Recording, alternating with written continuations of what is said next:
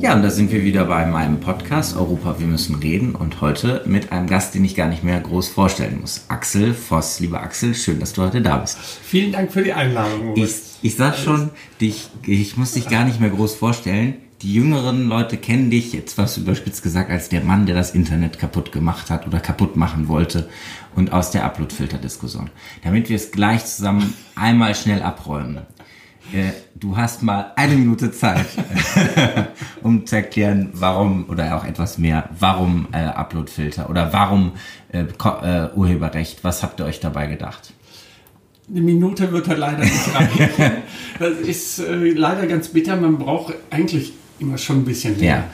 Ähm, diese Frage der Technik, die ja hinter dieser Uploadfilter-Diskussion steckt, die ergibt sich eigentlich immer nur aus diesem Grundverhältnis Urheberrecht zu mhm. einer Massenupload-Plattform.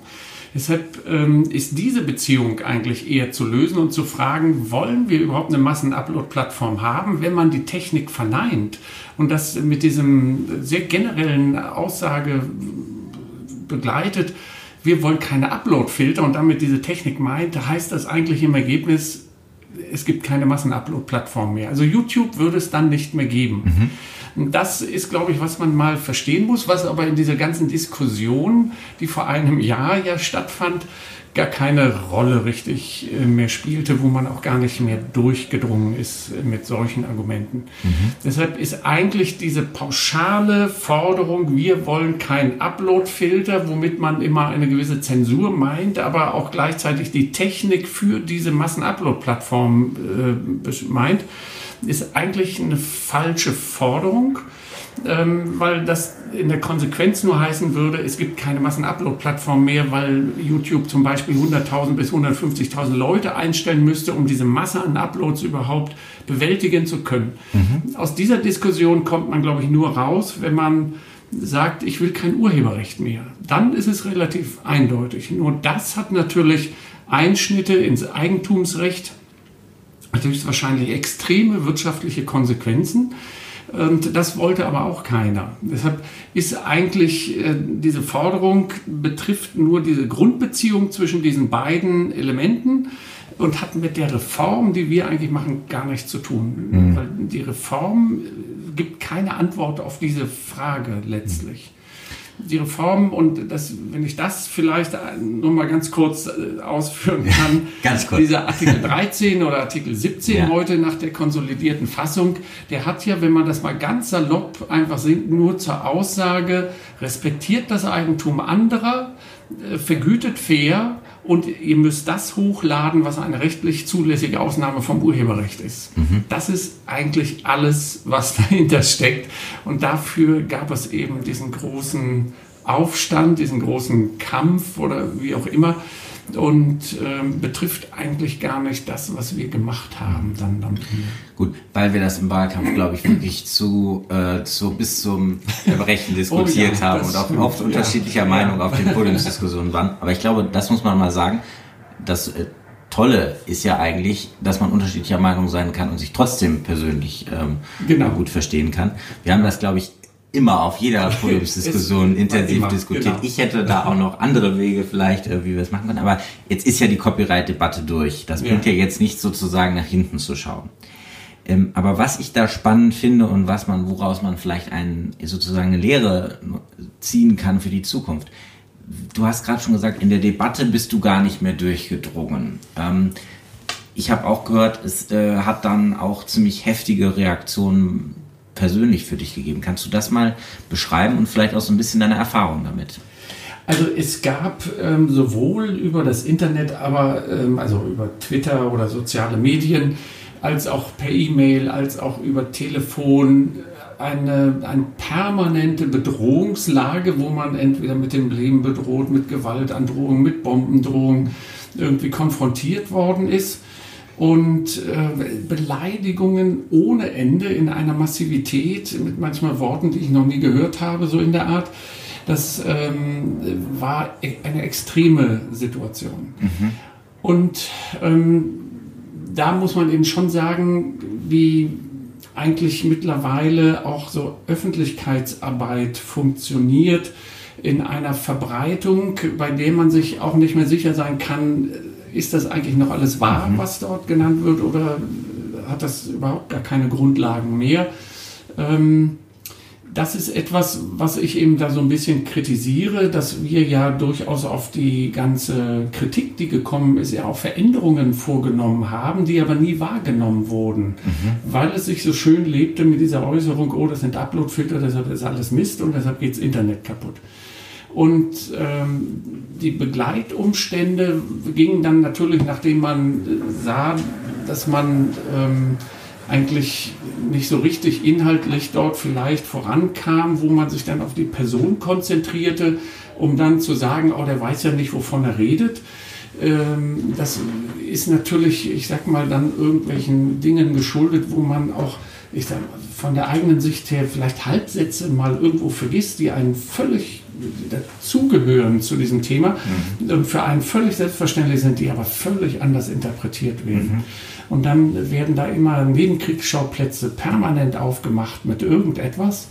Und das ist, äh, wo ich dann schon sagen muss, da ähm, verlassen wir eine sachliche Ebene, wo überhaupt nichts mehr faktenbasiert diskutiert werden kann, wo man sich auf die Person konzentriert, die diskreditiert und damit äh, eigentlich eine vernünftige politischer Diskurs außen vor bleibt. Das heißt, du hättest dir auch nicht gewünscht, so personalisiert zu werden äh, in der ganzen Debatte, weil am Ende war es natürlich was, also das muss man ja auch sagen, ähm, äh, natürlich neigt Politik so ein bisschen zur Personalisierung. Ich meine, Julia Reda war dann sozusagen die Kämpferin gegen die Upload-Filter, du ja. so da, dafür. So äh, vereinfacht ein bisschen ist das natürlich auch so, so ein medialer Effekt, aber man, man muss dann am Ende sagen, so ist es dann auch noch die Kommission, der Rat und andere, die irgendwie eine Rolle. Also du hast das ja. Internet nicht alleine kaputt gemacht. Nein, es, es, wird auch gar nicht kaputt gemacht, aber ähm, das sind natürlich auch eine Mehrheit des Europäischen Parlaments, ja. die nachher am Ende zugestimmt, zugestimmt haben. Und ja. dann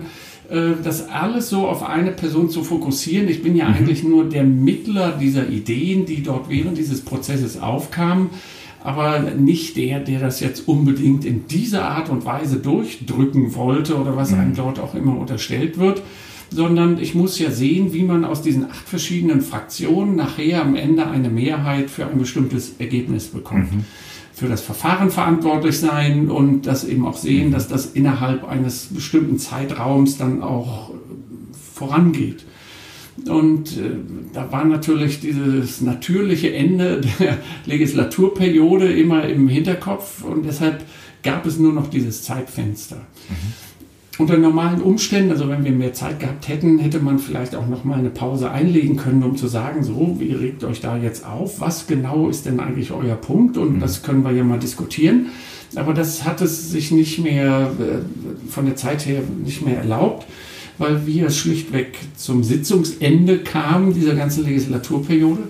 Und deshalb äh, musste man da jetzt irgendwann dann drüber abstimmen.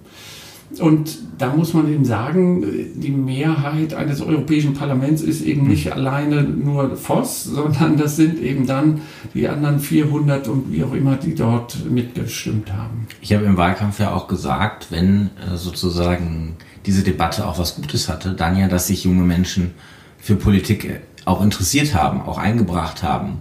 Und ähm, ich hoffe auch, dass viele zum sozusagen dann auch wählen gegangen sind, sich noch viel mehr informiert haben, ähm, um dann sozusagen ähm, das auch mitzuentscheiden, weil man dann eben auch an so einer Frage, wo es dann eben viele bewegt hat, sieht, das Europäische Parlament macht wirklich Gesetze und was hier beschlossen wird, hat eine Auswirkung und welchen Abgeordneten ich wähle, hat auch eine Auswirkung. Ja. Insofern vielleicht auch eine Chance. Aber ist das nicht gleichzeitig auch ein bisschen ein Problem ähm, an Europa und im Europaparlament? Ähm, du bist jetzt schon länger hier, ich glaube, du bist schon in deiner dritten genau. Periode, genau. dritten genau. Wahlperiode, seit 2009, 2009 bist du hier. Äh, ich sozusagen als Neuling merke jetzt auch so langsam, man macht hier ganz viele Dinge, die auch teilweise wirklich, wirklich wichtig sind, aber es, ich sag mal, findet vieles auch so unter Ausschuss der Öffentlichkeit statt. Und dann haben wir wieder so Themen und dann kommt irgendwie die Aufregung hoch und oh, was macht Europa jetzt? Und dann ist die Aufregung auf einmal da.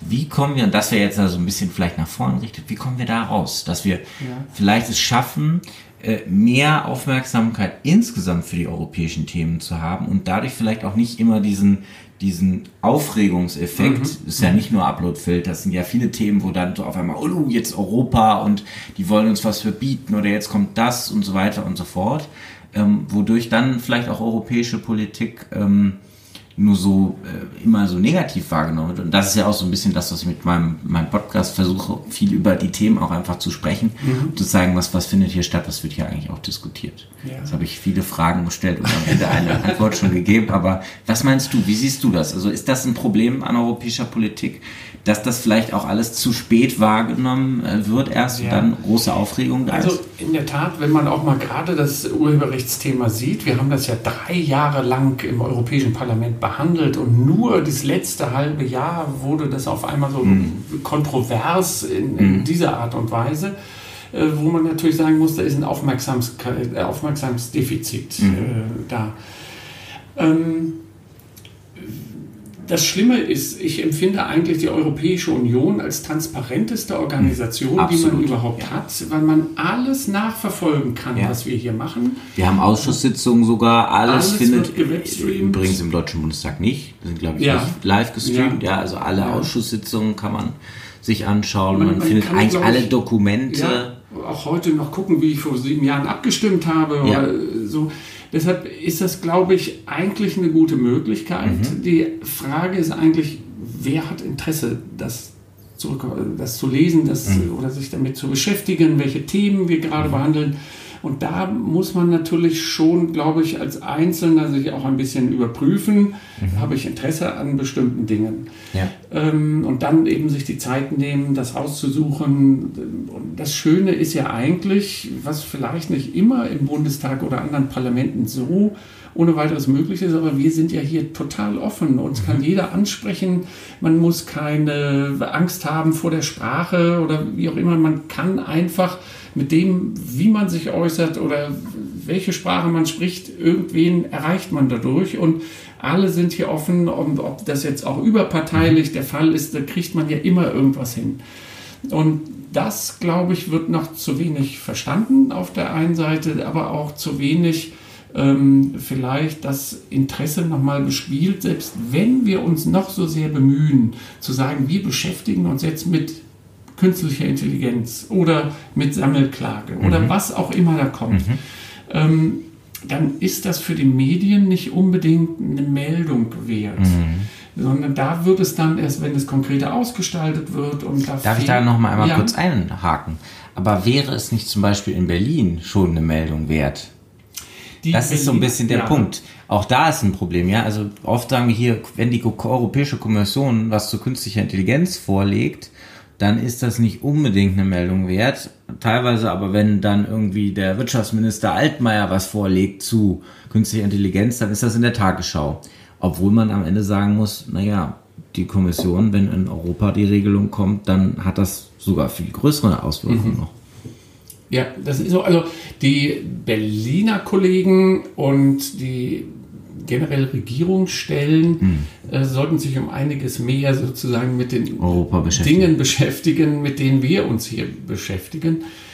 Ähm, auch da läuft, glaube ich, nicht alles immer so glücklich, obwohl hm. die Bundesländer ihre Landesvertretungen haben, obwohl äh, die Parteien auch ihre Vertretungen hier haben, obwohl auch eine Bundesregierung ihre Vertretungen hier hat. Ähm, da könnte, glaube ich, die Information noch besser gestreut werden. Es könnte die Zusammenarbeit, mhm. ich weiß nicht, wie das bei dir und, mhm. und der liberalen Fraktion in Berlin ist. Jetzt habt ihr natürlich auch nochmal Europäer, die auch jetzt bei euch in der Bundestagsfraktion sitzen, die einen ganz anderen Zugang auch zu mhm. der europäischen Materie haben. Aber ich würde mal behaupten, der Austausch bei uns könnte besser sein.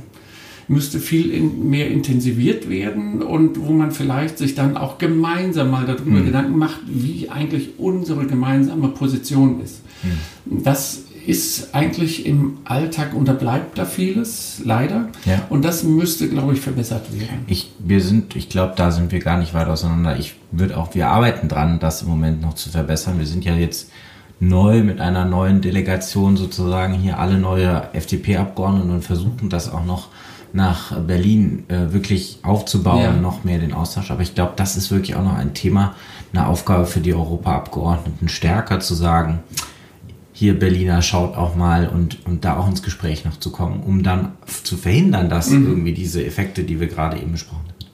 Aber jetzt will ich da nochmal, weil dieser Podcast ja auch so ein bisschen darum geht, über Europa und unterschiedliche Perspektiven zu sprechen. Warum hast du denn dann gesagt, ich möchte nach Europa und nicht äh, zum Beispiel in den Deutschen Bundestag? Das war erstaunlicherweise ähm, immer für mich ein Anliegen gewesen. Mhm. Ich hatte schon in der Ausbildung mit, mich mit Europa und Völkerrecht mhm. beschäftigt. Das war damals noch relativ exotisch. ähm, ich habe dann nach dem zweiten Staatsexamen damals die Möglichkeit gehabt, äh, neben dieser Rechtsanwaltstätigkeit als Bürgerberater der Europäischen Kommissionsvertretung mhm. Äh, das sechs Jahre lang zu machen. Und äh, als dann der Umzug von Bonn nach Berlin kam, war ich auch Dozent für europäische Angelegenheiten an der Fachhochschule in Remagen. Mhm. Und von daher war ich immer nur europapolitisch eigentlich dann interessiert. Mhm. Und als ich dann damals 2008, 2009 die Möglichkeit ergeben hatte, hatte mich eigentlich auch nur, ich habe nie darüber nachgedacht, ob auch der Bundestag für mich eine Rolle spielen könnte. Ich habe ganz zu Anfang ohnehin nie darüber nachgedacht, ob man Abgeordneter werden will, sondern mhm. das hatte sich nach und nach so ergeben. Aber es war für mich eigentlich immer nur Europa interessant. Mhm. Okay.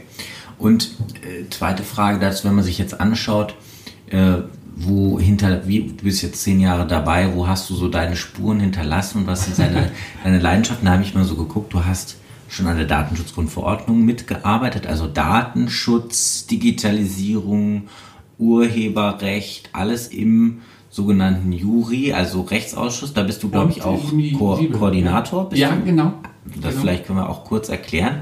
Jede Fraktion hat in jedem Ausschuss einen Ko Koordinator. In Deutschland würde man das so mit Obmann und Sprecher genau. ähm, gleichsetzen. Also jemand, der so ein bisschen koordiniert, wie laufen da eigentlich die ganzen Themen zusammen. Das machst du im Rechtsausschuss und im, im Innenausschuss, im, im Liebeausschuss, wo ich auch bin. Ähm, wenn, man, wenn ich da jetzt so ein Zusammenfassungsthemen drum fällt, drum basteln würde, würde ich sagen Digitalisierung. Richtig. Und da hast du ja jetzt auch neulich äh, sozusagen mit einem Strategiepapier dich, dich zu eingesetzt. Warum Digitalisierung? Jetzt bin ich so, jetzt bin ich so böse mal und du nimmst, du weißt, du nimmst es mir nicht übel, aber ist so, sage ich mal, der, der, der sich damit mit dem Internet doch gar nicht auskennt, würden jetzt vielleicht auch viele sagen. Was hat dich da interessiert, motiviert zu sagen, äh, Mensch, ähm, das, das ist ein spannendes Thema. Ja. Und vor allem, du hast das ja auch, also jetzt reden ja alle von Digitalisierung, mhm. aber ich sag mal, vor zehn Jahren war das ja noch nicht so das nee. Thema. Ähm, als ich hier 2009 reinkam und mhm. dann zuerst den Liebeausschuss als Vollmitglied äh, auch hatte, war dieses Thema, ich weiß nicht, ob dir das noch was sagt, SWIFT-Abkommen mhm. oder das Bankdatenabkommen ja.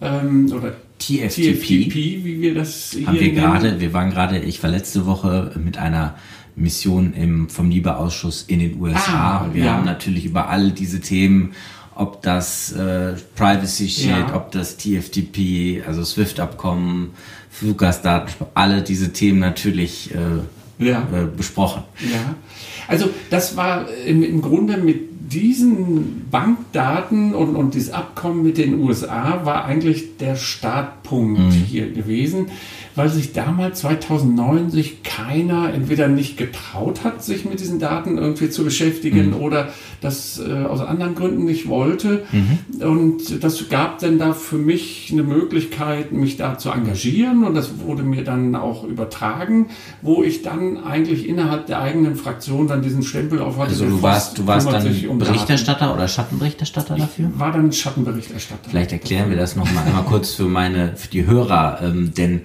haben wir, glaube ich, schon auch mal im Podcast drüber gesprochen, aber hier im Parlament ist es so immer, es gibt einen Berichterstatter. Ähm, das warst du zum Beispiel für Copyright, genau. also für äh, die Urheberrechtsfragen.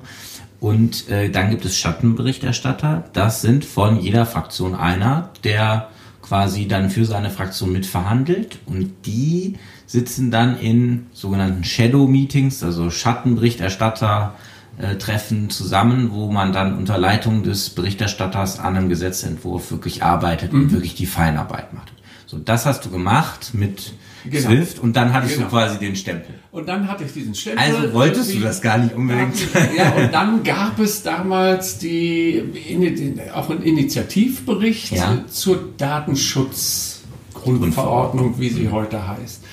Und äh, das habe ich dann übernommen mhm. und nachher aber den Bericht für die Datenschutzgrundverordnung dann nicht mehr erhalten, weil unsere Fraktion zu wenig Punkte hatte in der Vergabe mhm. dieser ganzen Themen. Und die hat dann der Jan-Philipp Albrecht bekommen. Die hat dann der Jan-Philipp Albrecht bekommen. Und äh, war aber dann auch dort Schattenberichterstatter. Mhm. Und diese Diskussion um das Datenschutzrecht haben ja hier im Parlament sechs Jahre, glaube ich, in Anspruch genommen mit dieser Unterbrechung einer erneuten Wahl. Mhm. Und ähm, von daher hatte man natürlich permanent mit diesen Themen zu tun, was auch Datenschutz meinetwegen an Innovation verhindern kann und mhm. wo man darüber dann diskutieren muss, wie sich was eigentlich auswirkt. Und damit bin ich immer mehr in dieses Thema eigentlich reingerutscht. Ja. Und äh, dann kam eben das eine und das andere dann dazu, ob jetzt diese sogenannten Passenger Name Records, wo mhm. ich dann auch Schattenberichterstatter war, äh, wo ich das dann auch mitgemacht habe und wo es alles um diese Dinge eigentlich ging. Habt ihr da, by the way, auch in den USA über das gesprochen? Ja. Über diese PNA meinst ja. du? Genau, ja, haben wir auch drüber gesprochen. Ähm, ich sehe das wieder, ich glaube, da sehen wir uns, sind wir, da sind wir uns wieder anderer äh, Auffassung. Ich sehe das sehr, sehr kritisch, dass die USA 15 Jahre lang alle Fluggastdaten äh, speichern und daraus äh, irgendwelche ähm, ja, Patterns ableiten, also ableiten und dann überlegen, wen sie denn am Flughafen dann mal festhalten und mal genauer untersuchen. Mhm. Ich finde, das ist ein bisschen zu viel, was der Staat dann über einen weiß. Ähm, aber ich weiß, war, war, ihr wart da weniger kritisch.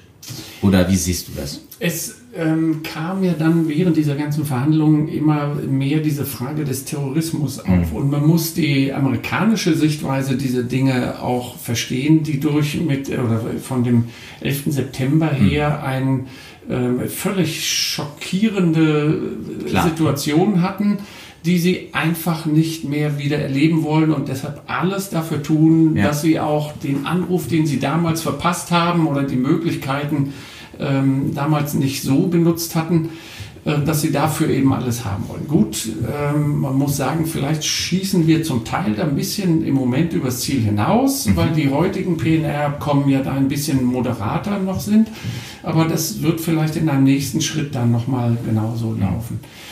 Und äh, generell muss man auch sagen, dass natürlich diese Daten, gerade diese Passagierdaten, Erkenntnisse liefern für Sicherheitsbehörden, die sie aus keinen anderen Datensätzen irgendwie rausbekommen. Und das ist das, was das so wertvoll macht. Die andere Frage ist natürlich auch berechtigt, muss man dafür Millionen von Datensätze sammeln oder kann man nicht auch wieder was löschen etc. Aber ich glaube, die Möglichkeit zu haben, mhm. über diese Datensätze mehr Sicherheit zu generieren, ist grundsätzlich aus meiner Sicht zumindest bejahenswert. Die andere Frage ist, wie lange soll man das speichern können, ab wann sollte man löschen und wie auch immer, das ist nochmal die Frage, mit der wir uns in der Zukunft dann auch mit, bei diesem Abkommen auch beschäftigen müssen. Es werden natürlich, es kommen ja immer wieder bei dem Thema diese Themen kommen ja immer wieder hoch. Immer wieder. Es ist immer genau. die Frage Sicherheit, Freiheit, genau. was ist genau. wie, wo, wie trifft man da die Abwägung, die man immer in irgendeiner Weise ja. treffen muss. Aber ich glaube, auch dafür gibt es eigentlich Lösungen, wenn man offen ist und mhm. wenn man nicht ideologisch an sowas rangeht, sondern sagt, wie kann ich praktisch beides miteinander verbinden. Mhm. Das wird dann immer noch kleine Ungewichte, äh, Ungleichgewichte geben, aber äh, dennoch glaube ich, kann man beide Seiten, wenn man etwas kreativer daran geht, auch zufriedenstellen. Dann schauen wir mal, ob wir da Urheberrecht gemacht Dann schauen wir da, ob wir mal gute Kompromisse da in der Zukunft finden. Was ist jetzt für die nächsten Jahre dein großes Projekt? Wo würdest du sagen, da will ich mich jetzt besonders einbringen, da muss was getan werden? Also du hattest es ja schon erwähnt, ähm, dieses Digitalpapier, was ich gemacht habe, ist natürlich nicht ganz nur aus dem luftleeren Raum, sondern weil ich eine Notwendigkeit sehe, dass Europa und damit aber auch die Mitgliedstaaten mehr aufwachen, um zu sehen, was passiert hier eigentlich in der Welt. Wir mhm. haben in China einen Anspruch, die digitale Weltherrschaft zu erreichen. Wir haben in den USA große Firmen, die mit viel Geld mhm. eine Innovation vorantreiben und wir sitzen hier in Europa quasi in so einer Sandwich-Position mhm. und wundern uns im Moment, warum wir nicht so richtig da mithalten mhm. können. Und da hatte ich mich eigentlich gefragt, ähm, nach der Wahl äh, in der Sommerpause, was müssen wir eigentlich jetzt machen, um aus dieser Abhängigkeit rauszukommen, weil wir im Moment auf dem besten Weg sind, in eine, in eine Datenkolonie abzurutschen für die China oder für die USA. Und wenn man das will, kann man ganz zufrieden sich zurücklegen, aber wenn man es eben nicht will, dann muss man bestimmte Konsequenzen auch ähm, durchsetzen oder versuchen, das zumindest zu tun. Und ich glaube, das kriegen wir nur noch mit einer radikalen Vorgehensweise hin, also radikal im, im Sinne von radikal umdenken, mhm. von einem radikalen äh, Geld verschieben an, an zukunftsorientierte Projekte, wo ich äh, nicht fordere nur diese Passivität in dem Erhalt von Das heißt zum Beispiel müsstest äh, Geld verschieben, meinst du, man müsste auch einfach im Haushalt zum Beispiel mal massiv investieren. Genau in Digitalisierung, weniger in Agrar- und Kohäsion und mehr in äh, Digitalisierung stecken, in Forschung, in Horizon, damit wir da endlich aufschließen?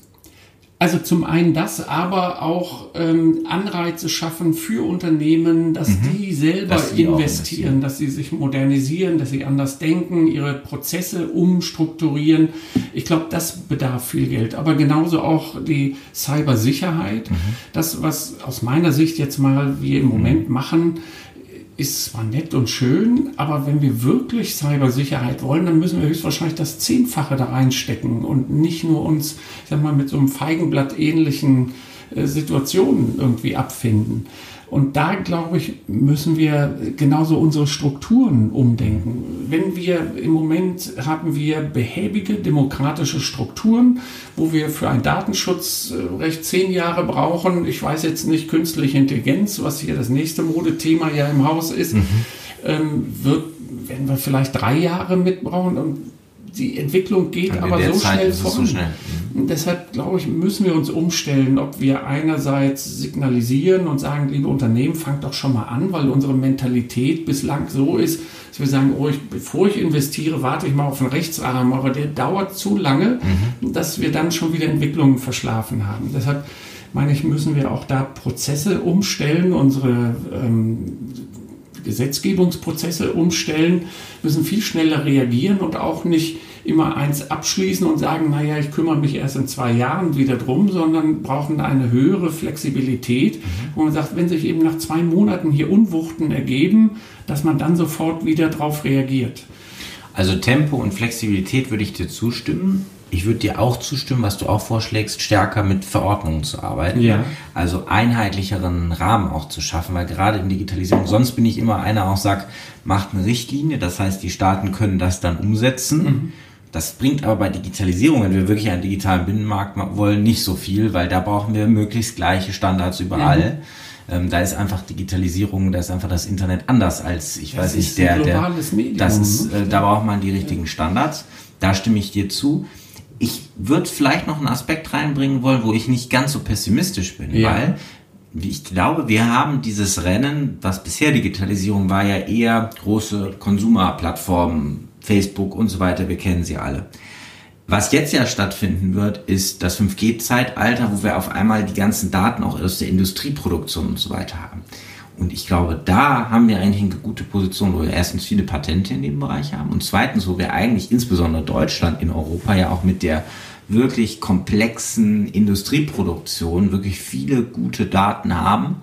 Und da versucht ja jetzt die Kommission auch mit der Datenstrategie wirklich mal ranzugehen. Ist das ja. nicht, wo wir sagen müssen, da müssen wir jetzt ran und da haben wir auch eine Chance? Ja, ich würde immer sagen, das ist ein guter erster Schritt. Mhm. Ähm, gleichwohl gehen wir uns eigentlich damit, dass wir sagen, oh, wir müssen die Daten schützen, wir müssen den Consumer schützen, wir wollen äh, auch hier irgendwas aufbauen oder digitale Souveränität erreichen. Ist alles richtig, mhm. nur es ist passiv. Mhm.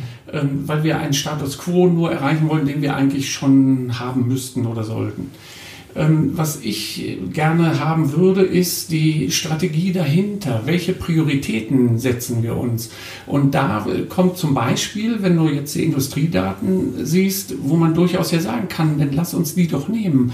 Bloß dann muss man sich auch mal darauf konzentrieren. Wenn für uns das Auto wichtig ist, mhm. dann müssen wir eben diesen Anspruch haben, wir wollen führend werden im mobilen, äh, nicht mobilen Fahren, sondern ja, in dem autonomen Fahren. fahren. Mhm. Und dann muss man auch sich daraufhin ausrichten und nicht stehen bleiben bei etwas nur, um etwas zu erreichen, um was, was man vielleicht gerade mal so generell haben sollte, sondern einfach auch eine Strategie dahinter sehen, um zu sagen, das ist jetzt das, wonach wir trachten, um dort führend in der Welt zu werden.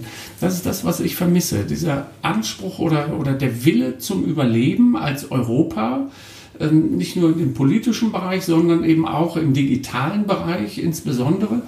Und das ähm, kann ich so noch nicht erkennen. Mhm. Und deshalb ist es mir wichtig, dass man äh, auch gerade mit diesem Papier einfach dann dort mal anderen etwas in die Hand gibt und sagt, so könnten wir es machen, aber wir müssen irgendwann anfangen, Prioritäten zu setzen und auch auf Augenhöhe mit China oder USA zu kommen im digitalen Bereich.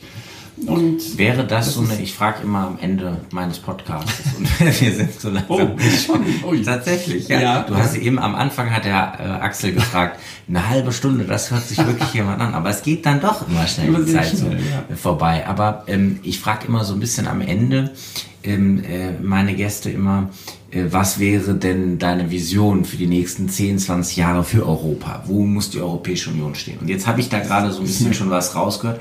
Wäre das wirklich, sie soll im digitalen Bereich wieder zum, zur Weltspitze sein, sie soll die Dinge vorgeben?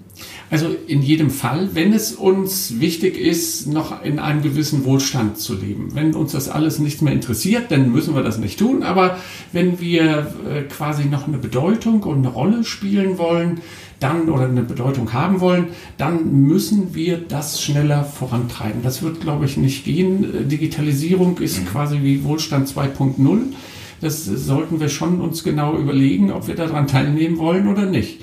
Ähm, ich meine, in anderen oder auf anderen Gebieten, äh, meine ich, und da ist der Zeitpunkt äh, jetzt dringlich und genauso im digitalen auch, dass wir diese nationalen Interessen überkommen und in einem gesamteuropäischen Interesse arbeiten und nicht nur äh, nationales Interesse auf europäischer Ebene, sondern ein europäisches Interesse, was die Mitgliedstaaten eben auch entsprechend befördern.